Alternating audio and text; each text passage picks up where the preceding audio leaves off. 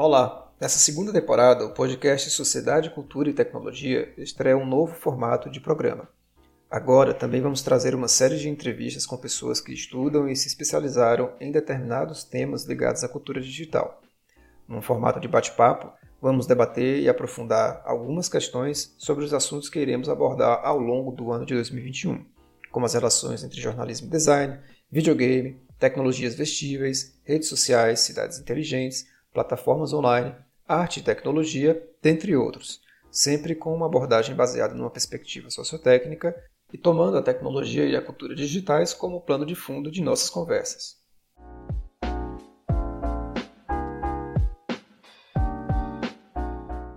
A conversa de hoje é sobre as delicadas relações entre as redes sociais e a política. Para falar sobre esse assunto, convidei a pesquisadora Nina Santos.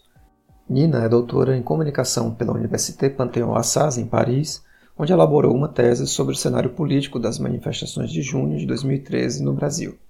É jornalista de formação e possui experiência profissional como assessora de comunicação política e analista de dados. Atualmente é pesquisadora no Instituto Nacional de Ciência e Tecnologia em Democracia Digital.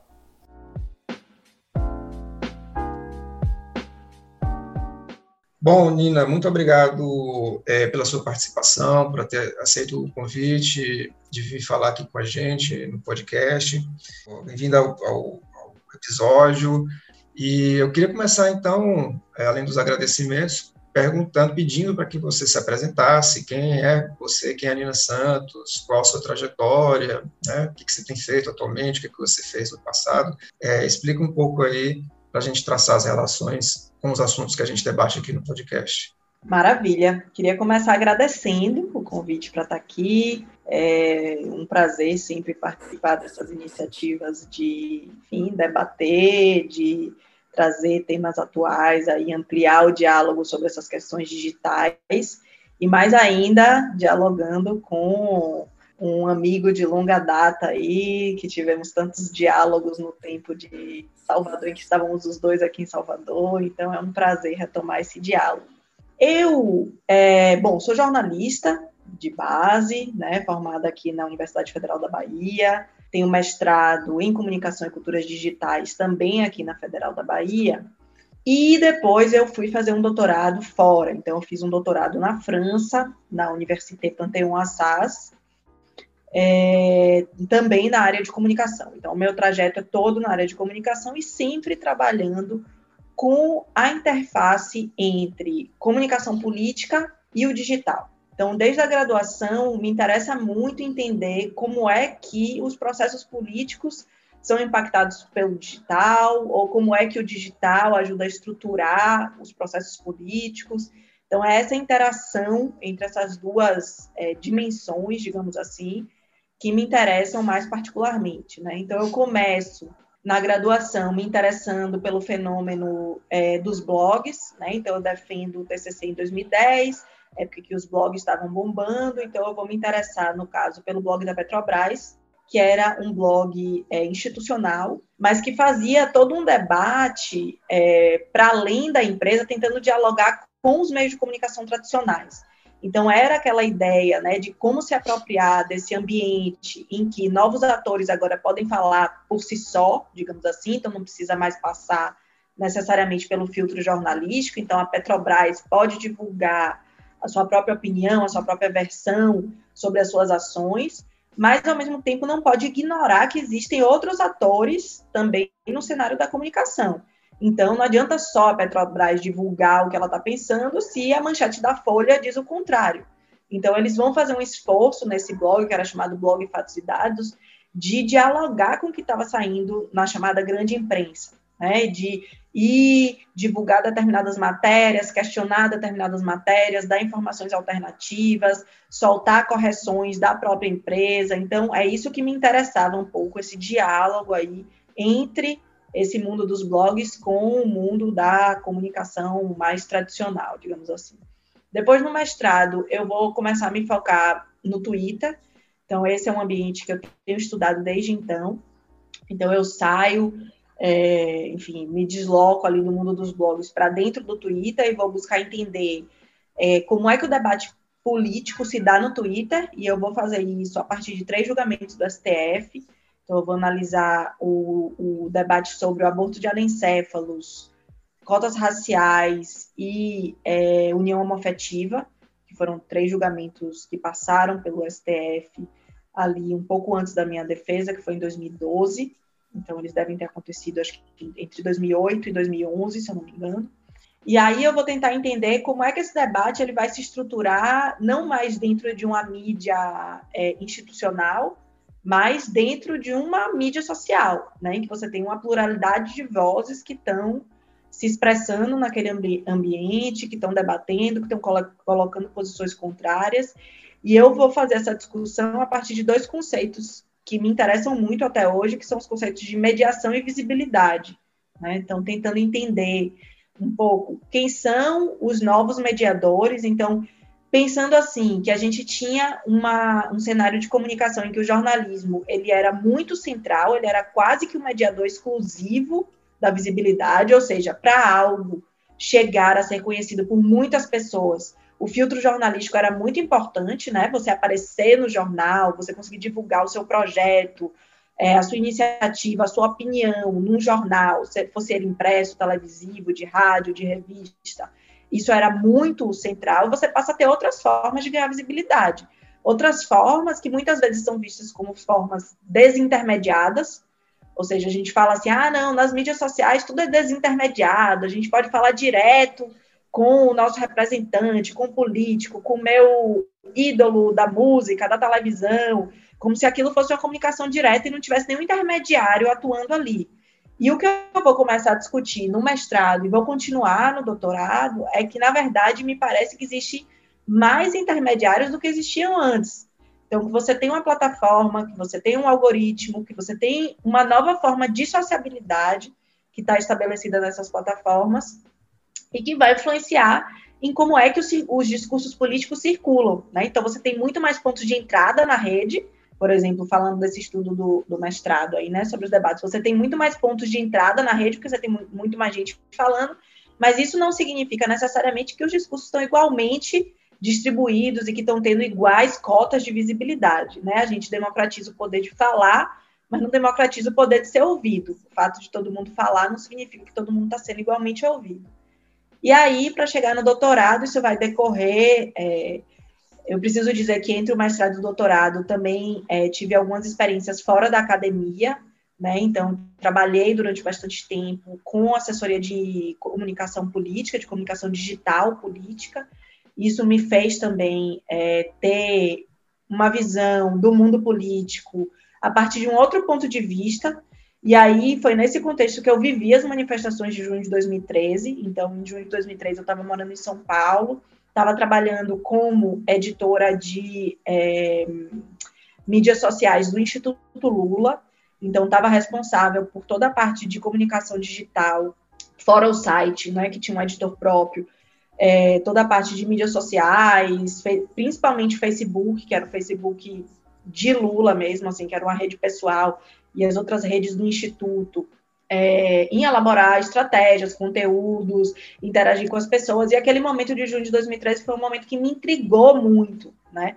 Porque ao mesmo tempo que foi um momento em que mostrou é, um monte de coisas que eu estava tentando mostrar para vários atores do cenário político, né? A importância desse ambiente digital, das articulações, da forma como as pessoas se organizavam ali também mostrou uma série de limitações do campo político de dialogar com o que estava acontecendo. E foi isso que me levou para o meu tema de doutorado, que foi justamente entender como é que é, o uso das mídias sociais em 2013 é, se inseriu dentro do, do, ecossistema de comunicação e deslocou outros atores que já estavam nesse ecossistema. Então, assim, o que me interessou na tese não foi tanto foi também, mas não foi tanto como as pessoas usaram cada uma das mídias, mas foi mais entender como que o fato das pessoas estarem usando essas mídias fez com que o ecossistema de comunicação ele tivesse que se rearranjar.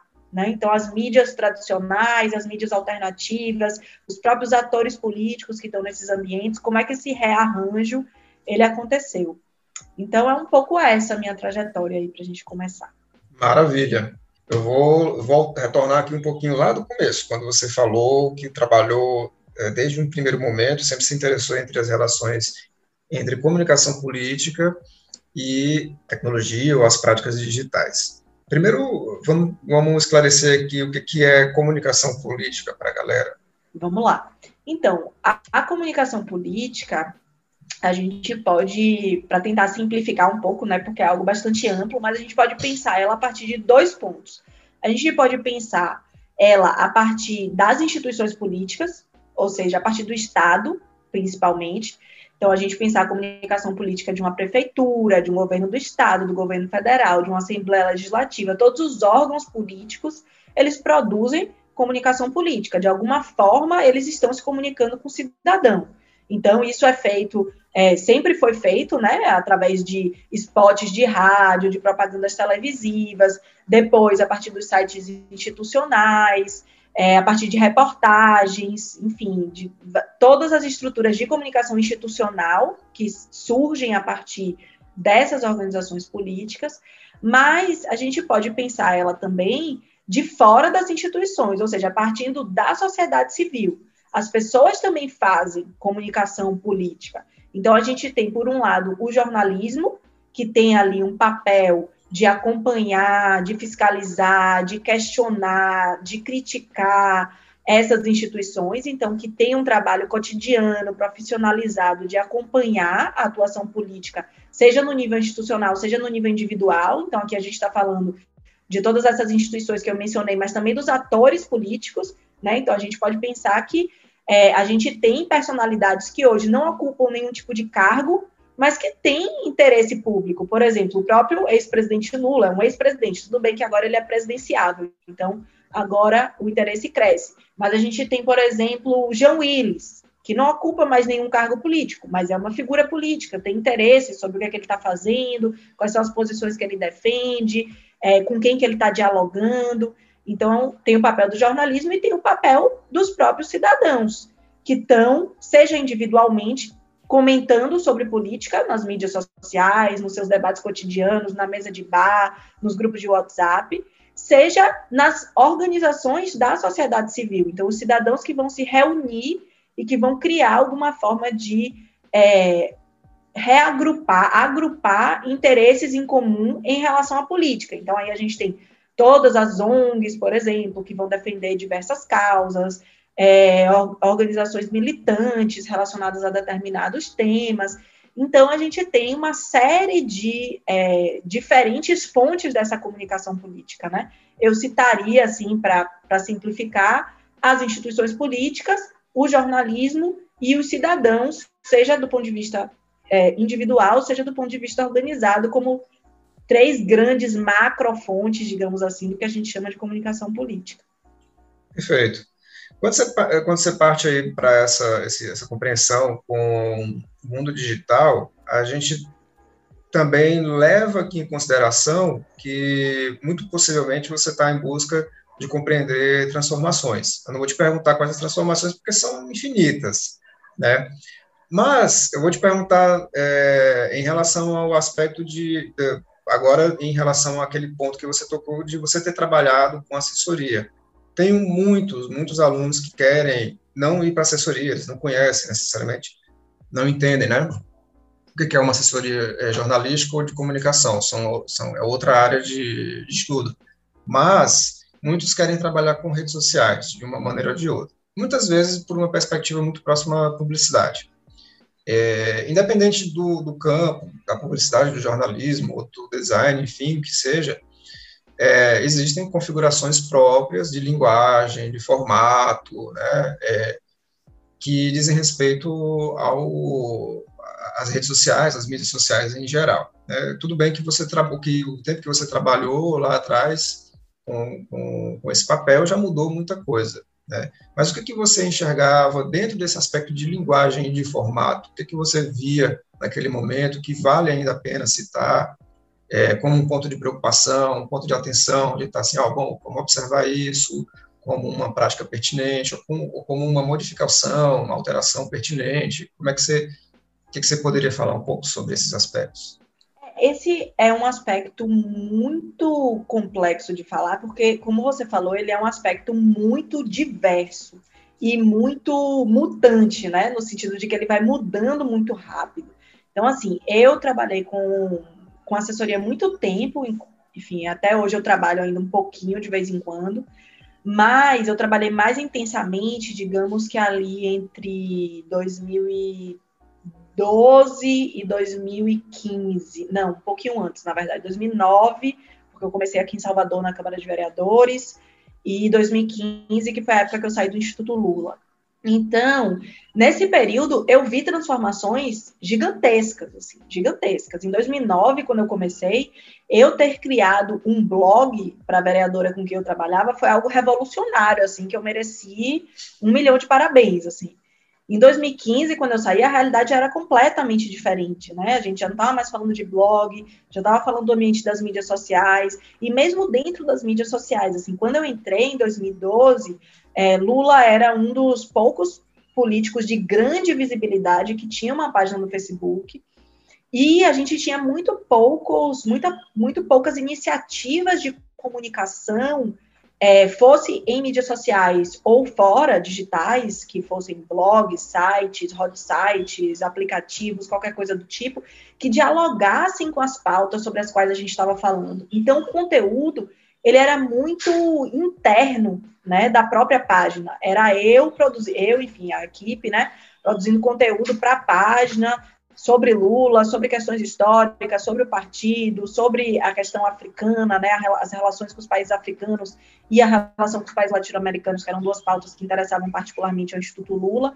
mas muito interno. E aos poucos foi surgindo um ecossistema gigantesco em torno da página, seja de outras páginas relacionadas a temas é, que a gente tratava, é, páginas de partido, páginas de movimento, páginas de grupos que não estavam necessariamente associados a partidos, mas que, é, se, que dialogavam né, com o que a gente estava fazendo, e aí, aos poucos, essa página ela foi se voltando para fora, né, foi começando a divulgar conteúdos de outras fontes.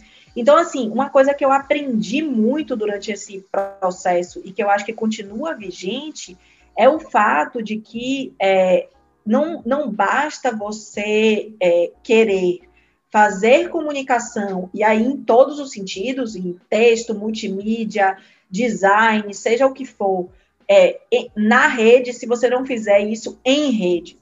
Então, é preciso pensar, ao mesmo tempo em que você está produzindo conteúdo, linguagem, interação naquele ambiente específico que você está gerenciando, naquela página, naquele perfil, seja lá o que for, você precisa estar o tempo todo olhando para o que está acontecendo ao redor. E são essas relações com o que está acontecendo ao redor que enriquecem muito o conteúdo que você consegue trazer para as redes. De novo, assim, falar é fácil, fazer é difícil. Assim, quando você está no dia a dia do trabalho, você conseguir tirar tempo para dialogar, para olhar, para avaliar o que está acontecendo, não é tão simples. Mas eu acho que isso é algo que enriquece muito o trabalho que pode ser feito nas mídias sociais. Quando você diz isso, você está falando, portanto, de uma perspectiva de mão dupla, dialógica, seria isso? De, estabelecer um diálogo com o público, seria mais ou menos isso? E de observar, né, de observar o que, tá, o que, que esse público está tá falando, como ele está interagindo, etc. Também, também, claro, isso tem muito a ver com o público, né? De prestar atenção no que está sendo dito, até em questões de crítica, eu vivi é, pensar hoje o fenômeno das fake news e pensar o que eu vivi em termos de comentários de é, posts de mídia social no Instituto Lula é super interessante, mas a gente pode falar sobre isso depois. O que eu estava falando também, além de interagir com o público, é interagir com os outros atores que estão nesse ambiente digital. Então, por exemplo, tem outras páginas, vou pensar na, numa página de Facebook, que foi né, o que eu gerenciei de mais perto. Tem outras páginas de Facebook que produzem conteúdo que dialogam com o conteúdo da sua página, você poderia compartilhar conteúdo dessas páginas, essas páginas poderiam compartilhar o seu conteúdo. A mesma coisa com perfis do Twitter, com perfis do TikTok, hoje com grupos de WhatsApp de Telegram, porque assim, é a produção do conteúdo, ela é uma parte muito importante, é, que precisa ser olhada com muito cuidado em termos de linguagem, em termos de formato, em termos de design, mas a forma como esse conteúdo circula também é muito importante. Então, você se fechar só dentro da produção do conteúdo perfeito, né? Aquela ideia de, ai, como é que eu produzo um conteúdo que viraliza, como se tivesse assim uma palavra mágica ou um formato mágico que você pudesse fazer para que aquele conteúdo fosse longe. Claro que tem uma série de estratégias de produção de conteúdo, mas a estratégia de fazer esse conteúdo circular, de pensar não só a página, mas os fluxos em rede, né? Como é que as pessoas podem ter mais acesso a esse conteúdo que você está produzindo? Eu acho que isso é muito importante e muitas vezes é uma, um elemento da, do trabalho em mídias sociais que acaba sendo menosprezado em prol da produção de conteúdo. Uhum. E aí eu acho que pensar nessa parte da distribuição é tão importante quanto e vai influenciar, inclusive, no tipo de conteúdo que você produz. Então, é um pouco isso que eu acho que vale a pena chamar atenção.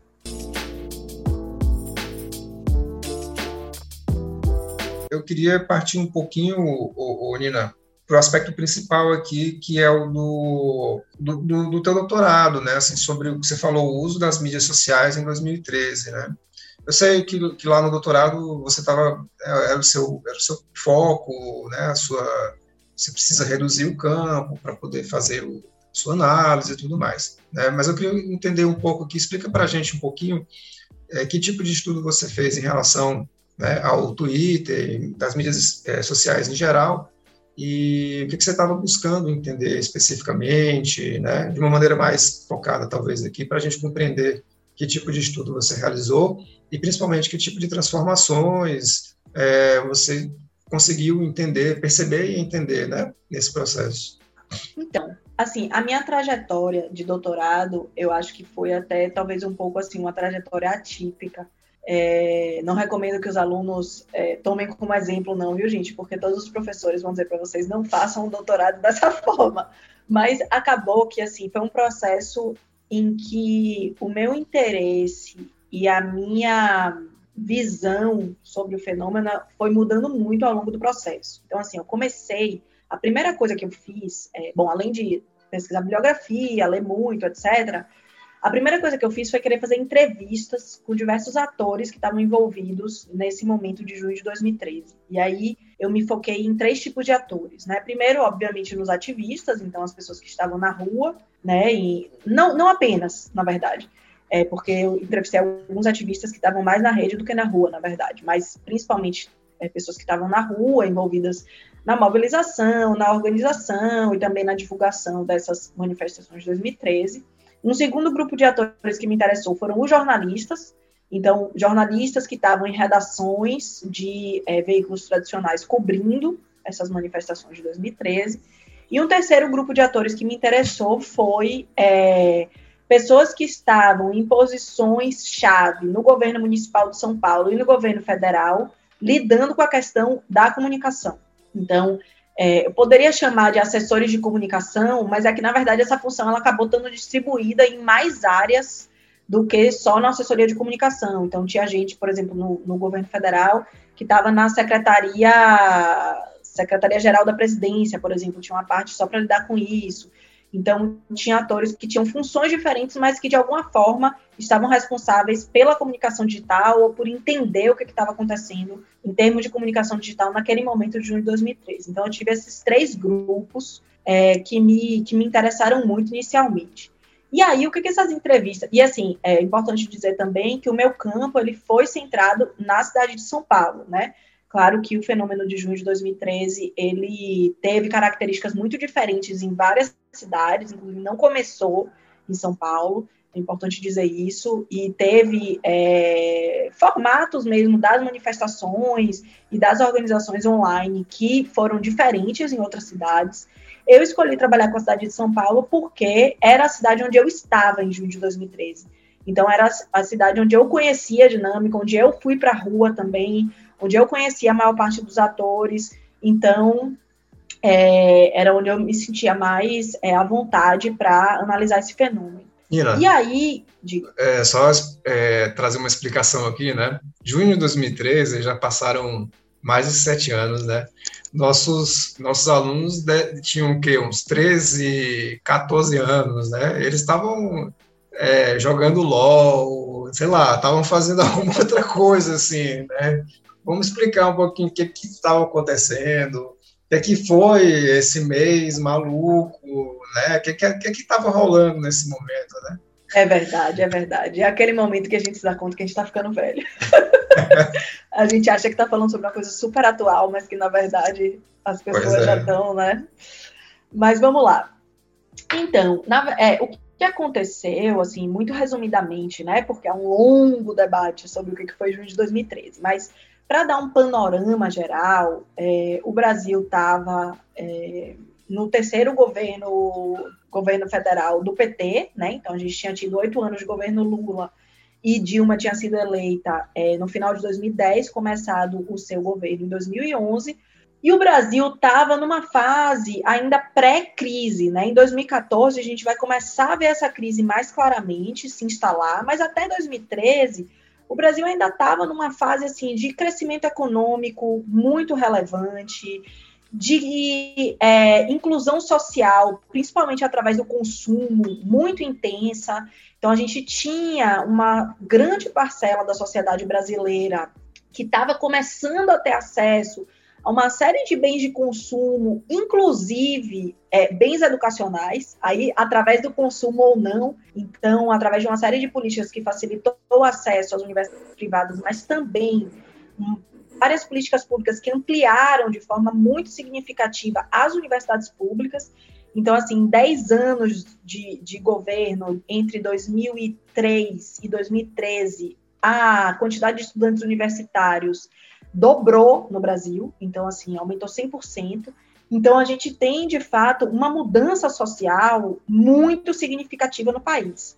Tanto que, é, em 2013, né, portanto, quando se completavam aí 10 anos de governo do Partido dos Trabalhadores, o Partido dos Trabalhadores, em parceria com a Fundação Perseu Abramo, que é a fundação do partido, e o Instituto Lula, estavam realizando uma série de seminários chamado é, 10 anos de, governo, de governos petistas, é, enfim, 10 anos de governos progressistas, ou coisas assim, para comemorar todos os avanços que tinham sido conquistados nesse período, né?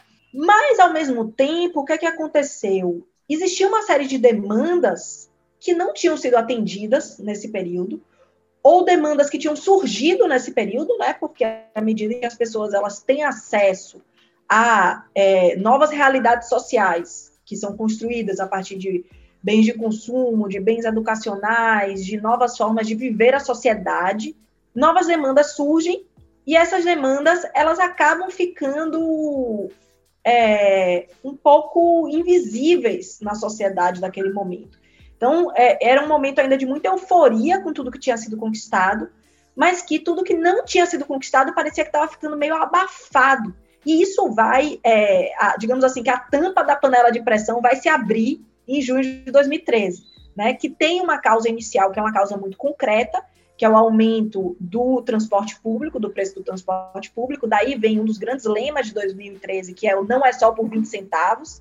Então, o aumento do preço do transporte em São Paulo é, tinha sido de 20 centavos, e as pessoas começam a lutar contra esse aumento, pedindo a diminuição do preço do transporte público. Isso é uma luta histórica, né? não foi a primeira vez que, se que houve mobilizações sobre isso, pelo contrário, o MPL, né, o Movimento Passe Livre, é um movimento que tem todo um histórico de luta sobre o preço do transporte público, inclusive teve grandes manifestações aqui em Salvador, a chamada Revolta do Buzu, é, que eu não me lembro o ano exato agora, mas é ali início dos anos 2000, acho que é 90, 2001 talvez, é, ou 2003, enfim.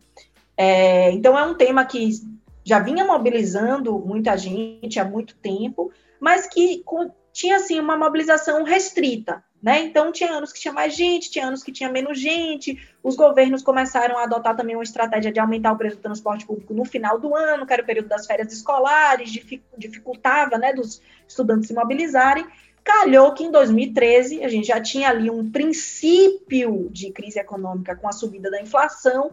O governo federal tinha pedido para o governo, para vários governos, mas especialmente para o de São Paulo, que pela primeira vez está, bom, pela primeira vez em muito tempo, estava na mão também de um petista. Então, o Fernando Haddad tinha sido eleito em 2012, tinha começado a prefeitura dele em 2013.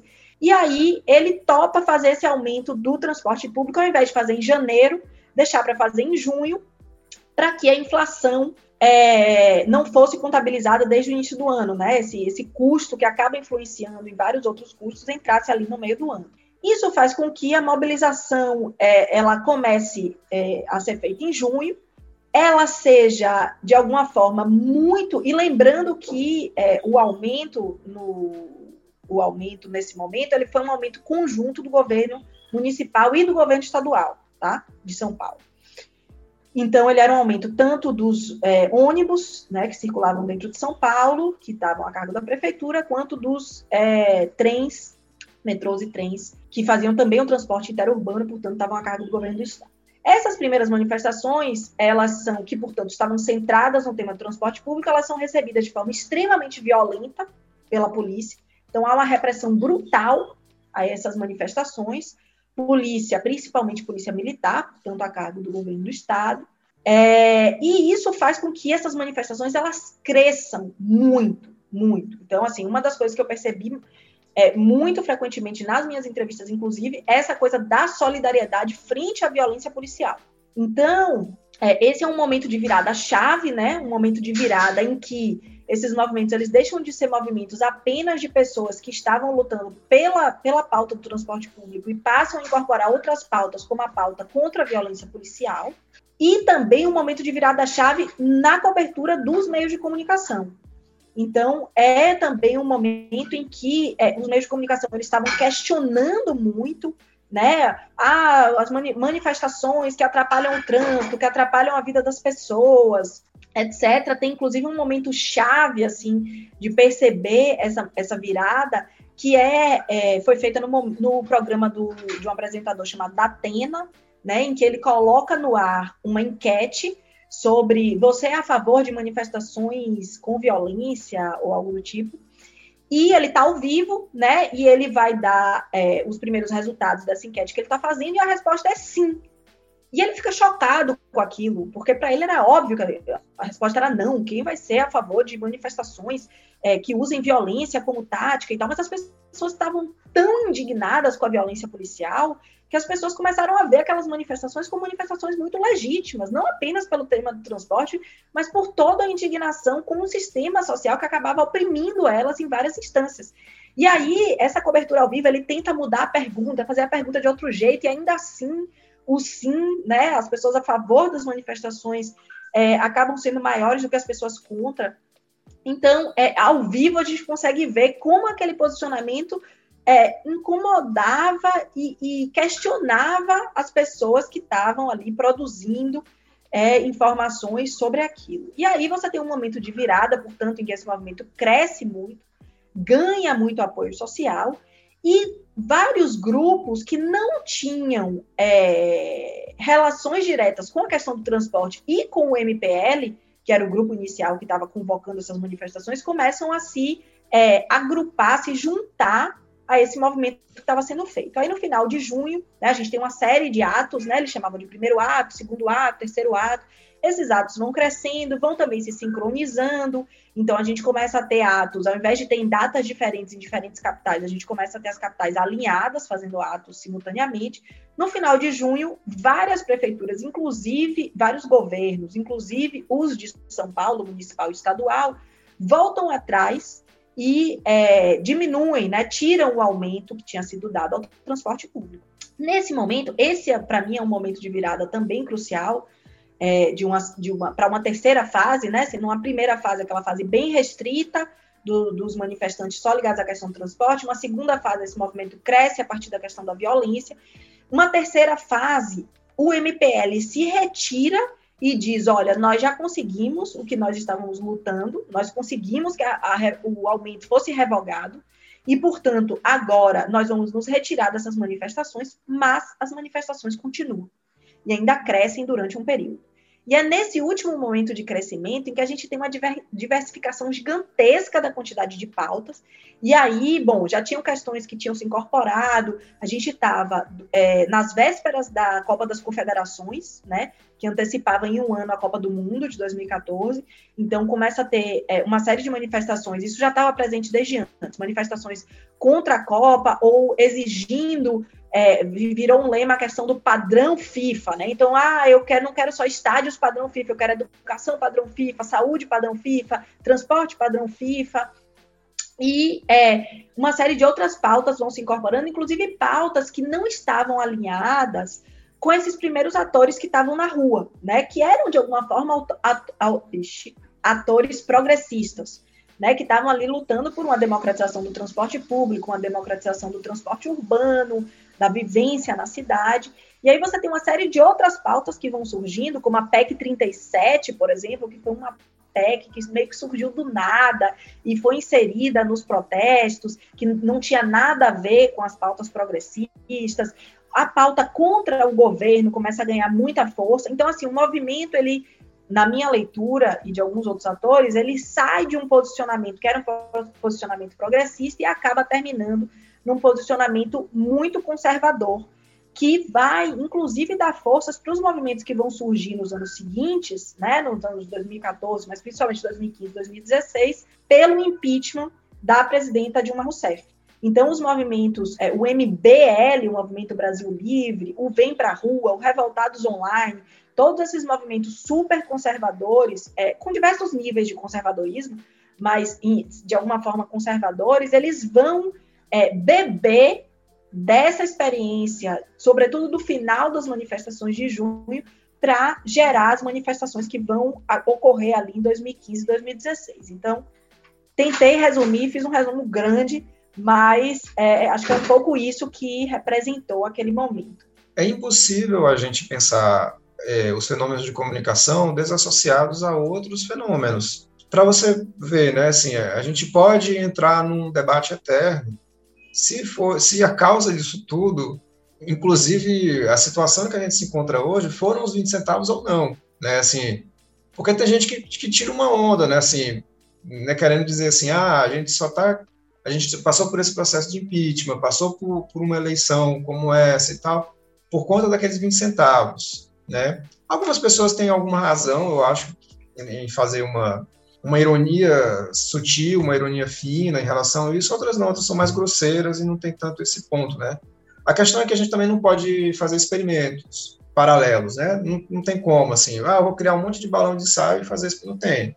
São fenômenos históricos que não, podem ser repetidos, retrocedidos, etc, etc.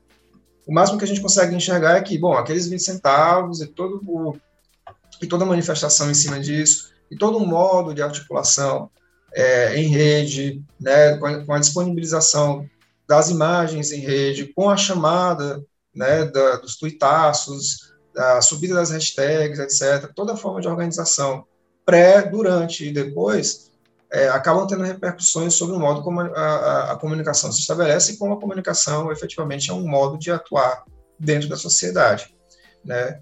É, é, claro, a gente não pode estudar tudo ao mesmo tempo, não tem como. Daí a necessidade de foco, de especificação, de encontrar um campo e um, e um corpus reduzido, etc, etc, que são coisas mais né, da, da, do rigor científico, que não vale tanto a pena a gente debater aqui, não é o caso.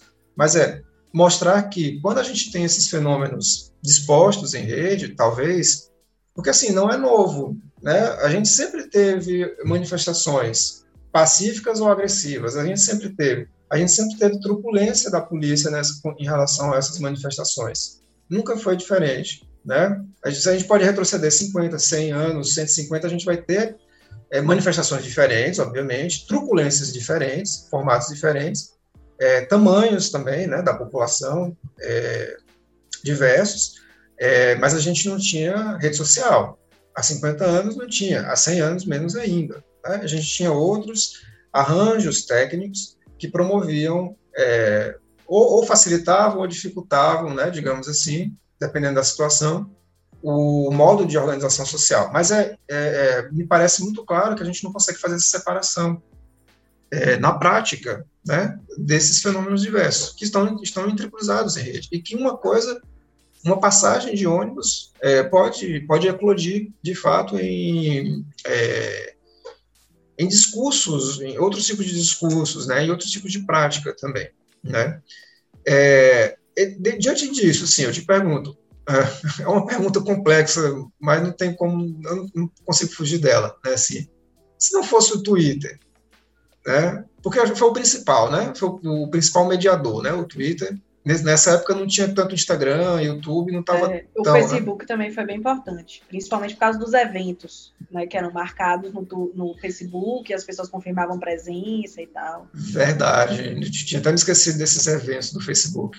Faz tanto tempo que eu saí, é, nem me lembrava. Mas se não fosse o Facebook e o Twitter, né, nesse momento, é, a gente teria uma outra, um outro cenário, um outro contexto, né? É isso que eu te pergunto. O é, que, que, que, você diria, assim, de uma maneira simplificada, para a gente também não, não, não, não, não, abrir demais essa papoula, né, e, e, entrar em camadas mais complexas aí de discussão? É, na verdade, assim, a minha resposta, eu acho que sim. Se não existisse Twitter e Facebook, teria havido, de alguma outra forma, uma forma de manifestar essa é, insatisfação, enfim. Por quê? Eu acho que essa pergunta que você fez tem muito a ver com a forma como a gente encara a questão da tecnologia e da técnica, né? Que inclusive tem tudo a ver com justamente essa inseparabilidade que você estava falando entre os fenômenos políticos e os fenômenos tecnológicos. E eu acho que esse é um ponto bem importante, assim, porque se a gente pensa em como as mídias sociais eram vistas, né, ali entre 2010 e 2013, mais ou menos, né? Aquela época que teve prima, a Primavera Árabe, que foi uma série de revoltas em vários países árabes, no Egito, na Tunísia, etc.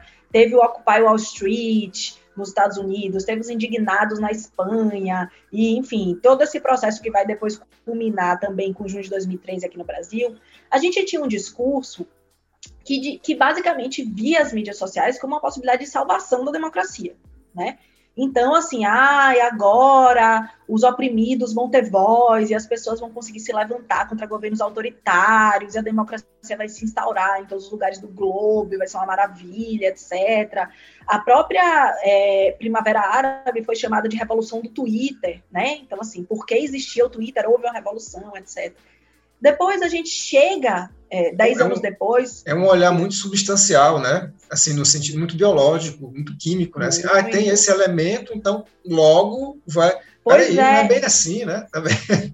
Mas o mais interessante para mim é que esse mesmo ponto de vista substancial ele vai virar de lado. Então, se você chega em 2020, dez anos depois, as mídias sociais viraram o cemitério da democracia né? Porque as fake news, porque o WhatsApp, porque as pessoas não acreditam, não sabem mais no que acreditar, não sabem mais o que é verdade, não sabem o mundo da pós-verdade. Então, assim, o que essas duas visões têm em comum, né? Tanto a visão de que só com as mídias sociais a gente vai ter democracia, quanto que por causa das mídias sociais a gente vai deixar de ter democracia, para mim é uma visão extremamente tecno-determinista né? De que porque a gente tem uma tecnologia, a, tecno a democracia vai melhorar, ou porque a gente tem uma tecnologia, essa democracia vai piorar. E do meu ponto de vista, nem as manifestações deixariam de existir se não houvesse é, mídias sociais, e, claro, aconteceriam de outra forma, talvez em outra escala, as pautas seriam articuladas de outra forma. Não é que seria a mesma coisa, não é isso, mas é, essa insatisfação, ela acharia um canal para se expressar do meu ponto de vista. Assim como hoje em dia, se o WhatsApp desaparecer, as fake news não vão desaparecer, do meu ponto de vista. Então, é, a gente precisa justamente pensar essa relação muito próxima e muito intrínseca entre os processos tecnológicos, técnicos, tecnológicos e os processos sociais. Né? Sempre pensar nos impactos que as tecnologias têm na sociedade, não a partir da existência das tecnologias em si, mas a partir da forma como a sociedade se apropriam dessas tecnologias. Claro que essas apropriações são também é, impactadas pela forma como essas tecnologias são desenhadas. Mas é, eu acho que essa interação entre as duas coisas ela tem que estar no centro do debate. Sim, você falou uma coisa muito importante, né? Como elas são desenhadas, como elas são designadas, projetadas, pensadas, arquitetadas, e isso ainda não significa que elas vão ser utilizadas estritamente daquele modo.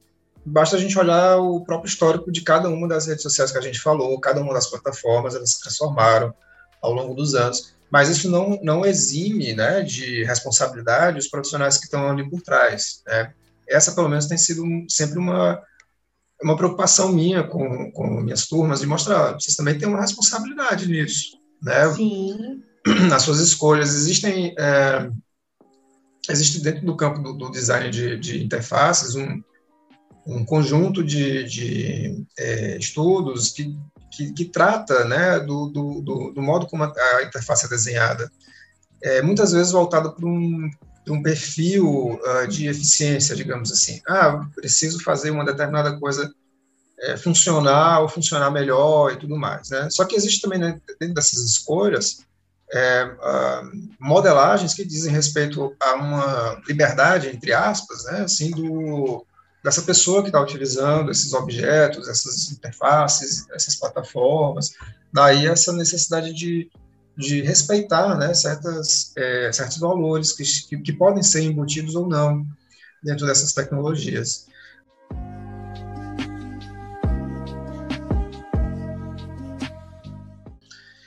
É, existe uma capa, você deve ter visto, uma capa famosa do, do, New York Times, né, que é, diz Brasil wants to be free, né, é, com o antes com um H, né.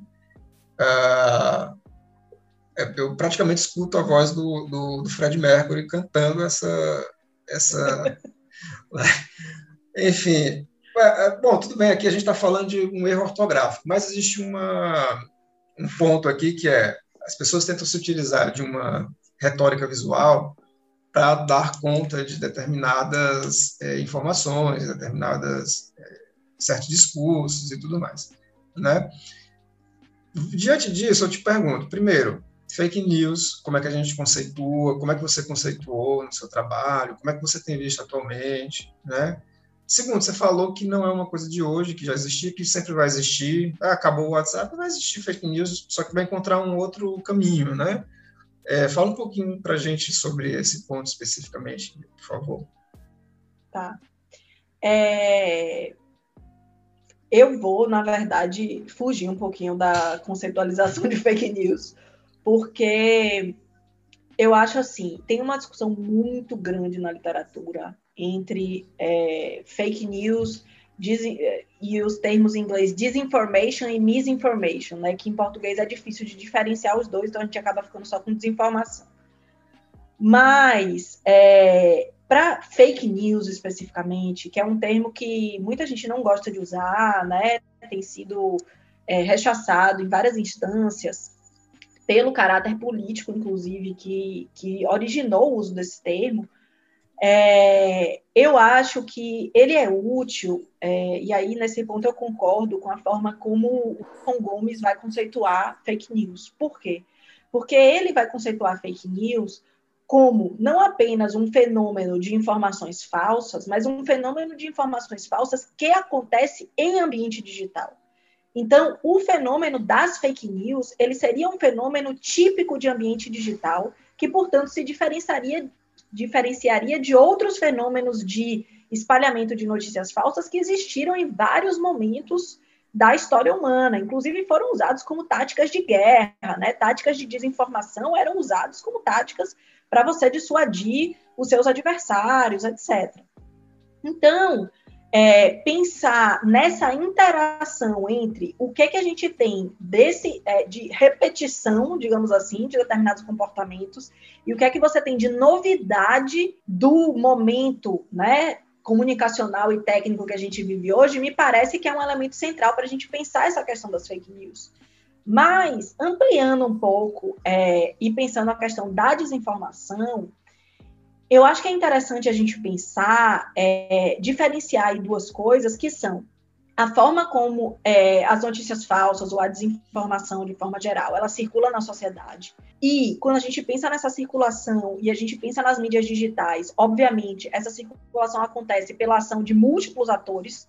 Então, a gente precisa da ação de cada pessoa que recebe a informação, que passa essa informação para frente, é, que publica essa informação, que de alguma forma valida essa informação, ela tem um papel essencial na, nessa cadeia de disseminação que vai fazendo com que o conteúdo é, viralize, digamos assim, né?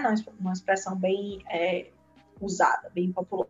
Então, a gente tem é, esse, esse papel do cidadão comum, digamos assim, nessa cadeia de é, propagação da desinformação. Mas, por outro lado, a gente tem fenômenos, e eu acho que esse fenômeno é, que, que, que tem o papel do cidadão ele é muito importante, ele precisa ser tratado, mas ele precisa ser diferenciado do que é o fenômeno das operações de desinformação, né, organizadas, financiadas, com fins específicos, que aí a gente está falando de uma outra coisa, a gente não está falando de pessoas que aleatoriamente recebem um determinado conteúdo e acabam passando ele adiante, porque não percebem que é falso, ou porque acreditam nele, mesmo ele, mesmo ele sendo falso. A gente está falando de operações políticas de uso estratégico de informações falsas a partir do ambiente digital. E aí a gente está falando de um outro nível de ação política que precisa ser coibido a partir de outras né, formas de regulação e de controle desses ambientes digitais. Então, eu acho que é importante a gente pensar,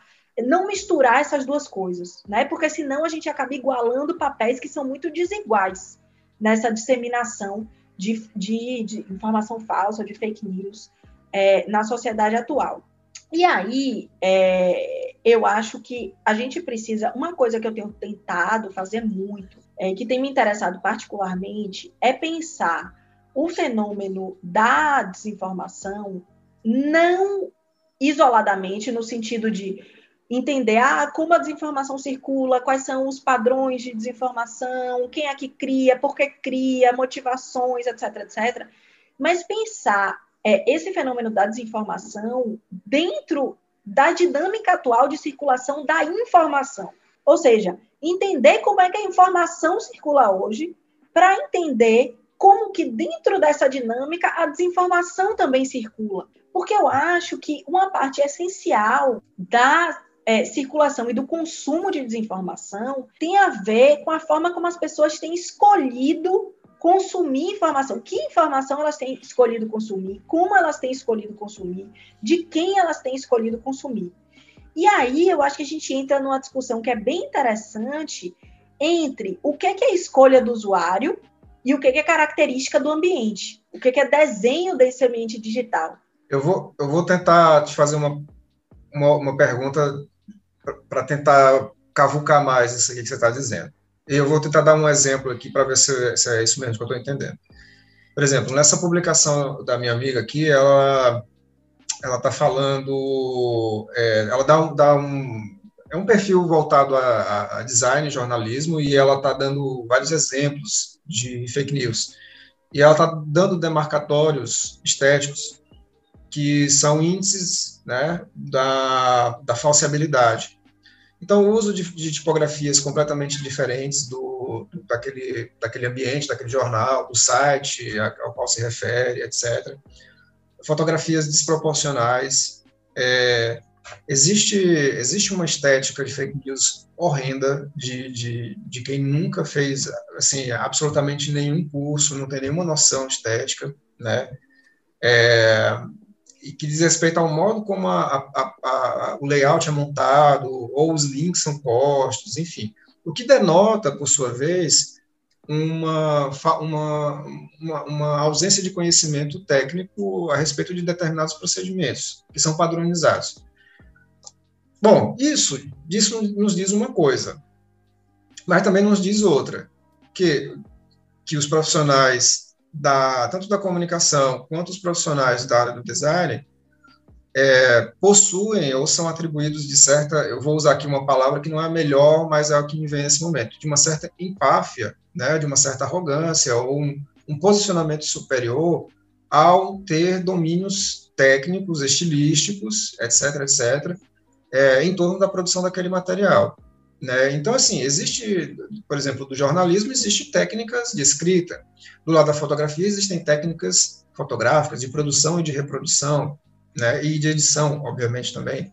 Do lado do design, existem determinados procedimentos relacionados aos, à arquitetura da informação, ao, ao, à diagramação, e por aí vai, né? Quando você está colocando dessa maneira, entender o consumo, por que, que as pessoas consomem determinadas, de determinadas formas e não de outra, etc., Será que não existe também uma relação sobre, é, sobre esse abismo é, que não é só estético, né, mas que é também é, de formação, talvez eu diria, né, assim, formação ampla mesmo, bem lata, assim, é, e que acaba se refletindo sobre os modos de consumo. Ah, eu não vou consumir do jornal hoje, eu vou consumir do, sei lá, do jornal XPTO que mostra corpos de cadáveres na hora do almoço. Assim, não, não, será que tem alguma coisa que a gente pode trazer daí, né? E, e diante disso, assim, se, se houver relação, assim, existe alguma relação com, com as redes digitais também, no sentido de, de, de relativa popularização ou possibilidade democrática de, de, produção desses conteúdos? Como é que você enxerga se existe essa relação? Faz sentido, não faz? Acho que super faz, acho que são vários elementos colocados, né? Então, assim, essa, digamos assim, essa capacidade de olhar para um conteúdo como esse, né? Um conteúdo que tem uma manchete, que tem um erro de ortografia, que tem uma estética completamente diferente do jornal ao qual tenta fazer referência, que tem links colocados, enfim, de uma forma atabalhoada, vamos dizer assim. Eu acho que isso tem a ver com um determinado conhecimento e costume com os ambientes digitais, né? Então, o que a gente vê é que existe uma diferença muito grande, por exemplo, etária, na forma de perceber e de acreditar, de acreditar não necessariamente, mas de perceber o que, é que pode ser uma fake news, por exemplo. Então, é, tem uma diferença de experiência com o ambiente digital. Então, tem uma questão também muito central, que eu acho que é a questão da sociabilidade. Então, não é só você olhar para essa peça e identificar determinados elementos, etc. Mas é, ah, eu recebi isso aqui de minha mãe, ou eu recebi isso aqui de um grupo de amigos da faculdade, ou eu recebi isso aqui enfim, de determinados atores com os quais eu tenho uma relação muito próxima. Então, isso também acaba influenciando na forma como você vê aquele conteúdo, né? Não passa a ser só é, qual é o meio de comunicação que produziu, a qual meio de comunicação está fazendo referência, ou como é a questão estética. Então, essas coisas elas vão aí se misturando um pouco na forma como as pessoas vão dando credibilidade a determinadas informações. E claro que isso tem a ver com o fato de que a gente tem, de alguma forma, uma democratização do poder de fala, né? A gente tem muito mais gente podendo criar conteúdo. Certamente, o fenômeno das fake news, nesse sentido mais é, do fenômeno digital, tem a ver com o fato de você ter mais gente produzindo conteúdo. Agora, eu acho que quando a gente faz esse diagnóstico, a gente não pode apontar para uma solução que seja voltar à realidade que a gente tinha antes, né? Porque o que tinha antes também era muito problemático. Então, eu acho que a gente tem um desafio aí de que é procurar novas soluções. Ok, temos um lado muito positivo que conseguimos incluir novas vozes. Então, a gente tem uma série de movimentos que se formam a partir disso. A força, por exemplo, que as pautas raciais, para citar apenas um exemplo, ganharam é, na sociedade, fruto de um monte de coisas, mas inclusive das articulações feitas no ambiente digital. É um desses exemplos. Mas, ao mesmo tempo, a gente tem uma série de problemas que surgem dessa miríade de vozes que estão aí em contato, é, que estão podendo produzir informação, né, assumir papéis que antes eram restritos a uma pequena parcela da sociedade. Então, eu acho que o desafio é olhar para frente e pensar como é que a gente pode resolver essa situação no sentido de reforçar uma sociedade mais plural, mais democrática, mais tolerante e assim por diante, e não de voltar ao cenário que a gente tinha antes.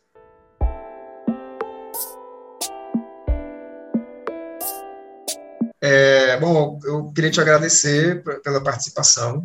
É, foi um papo bem legal. Queria que você, então, agora é o momento jabá, você falasse aí, né, como, que você, onde você está, onde, onde as pessoas podem te encontrar, o que você tem feito, fala aí do, das suas redes, site, etc., né, da sua atuação profissional também, enfim, fala um pouquinho de você no sentido do contato, né? Maravilha. Então, quem tiver interesse, né, em acompanhar um pouco mais aí das pesquisas que eu estou fazendo, tem muitas coisas que estão em andamento, estão para sair em breve, então Estou participando de uma pesquisa sobre ataques online a jornalistas, especialmente a jornalistas mulheres, que é uma das consequências é, dessa grande circulação é, de informações falsas e, ao mesmo tempo, do enfraquecimento né, de determinadas instituições. É, então, convido aí todo mundo a acompanhar. Primeiro, eu queria, eu acho que um espaço bastante rico para vocês ficarem de olho é o site do instituto no qual eu trabalho, que é o Instituto Nacional de Ciência e Tecnologia em Democracia Digital. A gente tem um site, que é o inctdd.org, e lá vocês vão ter acesso não só, é, eventualmente, pesquisas é, que eu comentei aqui, né, das quais eu sou mais próxima, mas várias outras pesquisas com outras perspectivas sobre democracia digital, então pesquisas mais voltadas para a questão da transparência pública, pesquisas sobre dados abertos, pesquisas sobre campanhas online. Então tem uma série de temas da democracia digital que são abordados, é um instituto bastante grande, eu acho que pode ter materiais que interessem a vocês. Além disso, eu estou também no Twitter, arroba então quem quiser, a gente pode continuar a dialogar por lá. E no meu site eu também reúno um pouco é, mais organizadamente né, as publicações, é, os eventos que eu participo, é o ninasantos.com.br. Então, eu acho que por esses canais aí a gente pode continuar em contato, porque é um debate que não tem, para o bem ou para o mal, não tem fim, né? Então precisaremos aí ter próximos capítulos desse papo. Eu sou o professor Paulo Vitor Souza e esse é o podcast Sociedade, Cultura e Tecnologia, projeto de extensão do curso de Design Digital da Universidade Federal do Ceará, Campus Quixadá, e que conta com o apoio da Pró-Reitoria de Extensão da UFC. Também estamos no Twitter, no Instagram, com o usuário PodSCT, as iniciais do projeto. E se você quiser conversar conosco, pode nos procurar nas redes sociais ou mandar um e-mail para paulo.victor.ufc.br.